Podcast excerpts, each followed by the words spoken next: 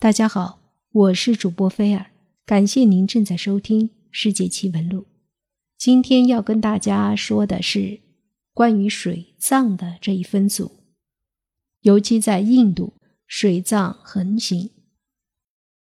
水葬其实也是埋葬死去的人的一种方法，和土葬、火葬都是一个意思。那在印度为什么盛行水葬呢？为什么水葬让人觉得又有点恐怖呢？让我们来听一听吧。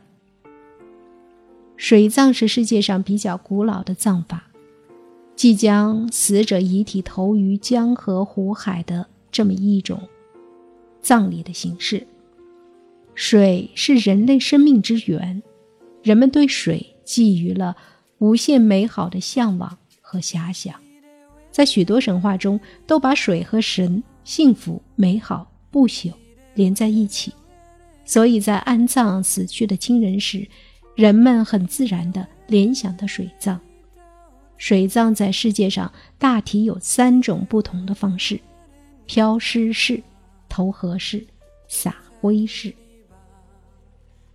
让我们来探一探水葬的起源。第一，水是生命之源，人死后应该归其源。藏族人认为水是生命之源，是神圣的，功德无量的，所以藏族人很少玩水、玩雪。泉水也被说成是龙王的肚脐眼，是上苍恩赐给芸芸众生饮用的。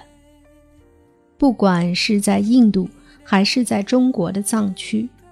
水葬者大都依大河大江而居，这就对水葬提供了外部条件。加上意识形态中视水为生命之源的理念，实行水葬就有其深刻的意义了。第二，水是世界形成的四大元素之一，水葬涵盖有浓重的唯物意识论。人们视水为人类生存的先决条件，也是必须的物质之一。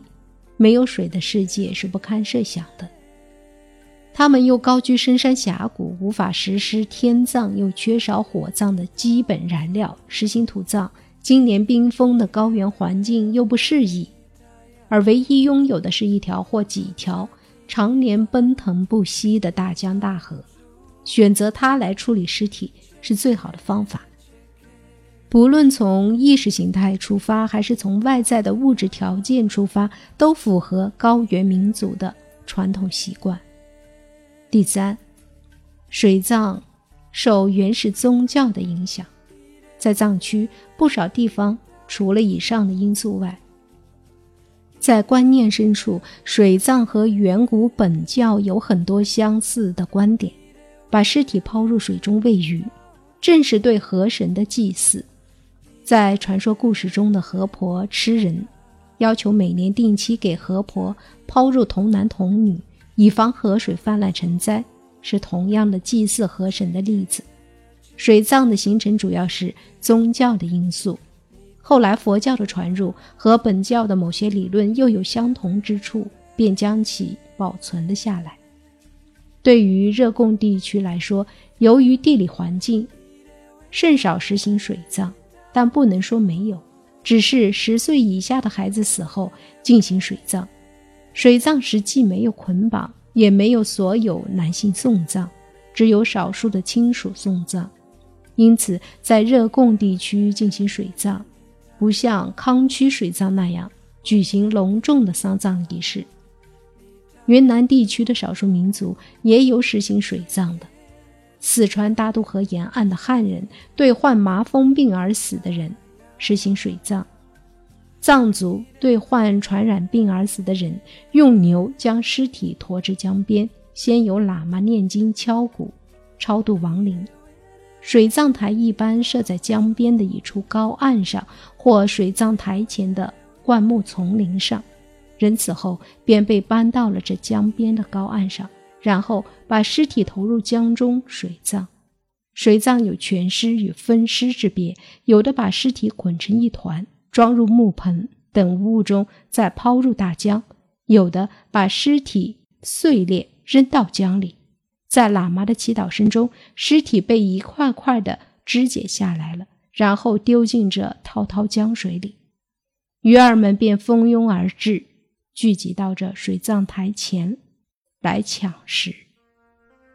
在印度，一般都是简单的火葬，其实顶多也就是烧到一半儿，然后就直接水葬，有些干脆就是直接水葬，这是民族的风俗。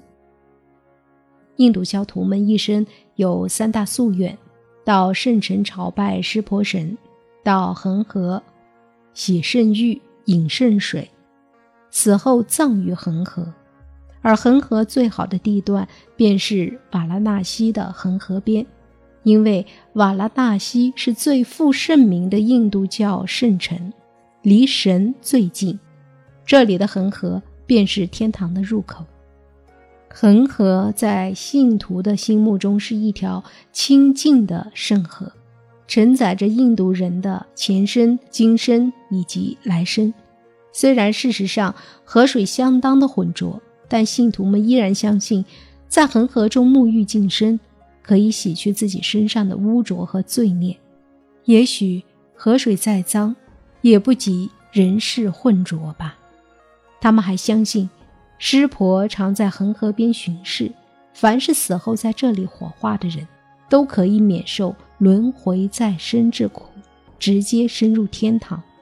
于是，印度教的信徒们把这里当作天堂的入口，在他们一生之中，至少要到恒河沐浴净身一次。这就是有关水葬的习俗。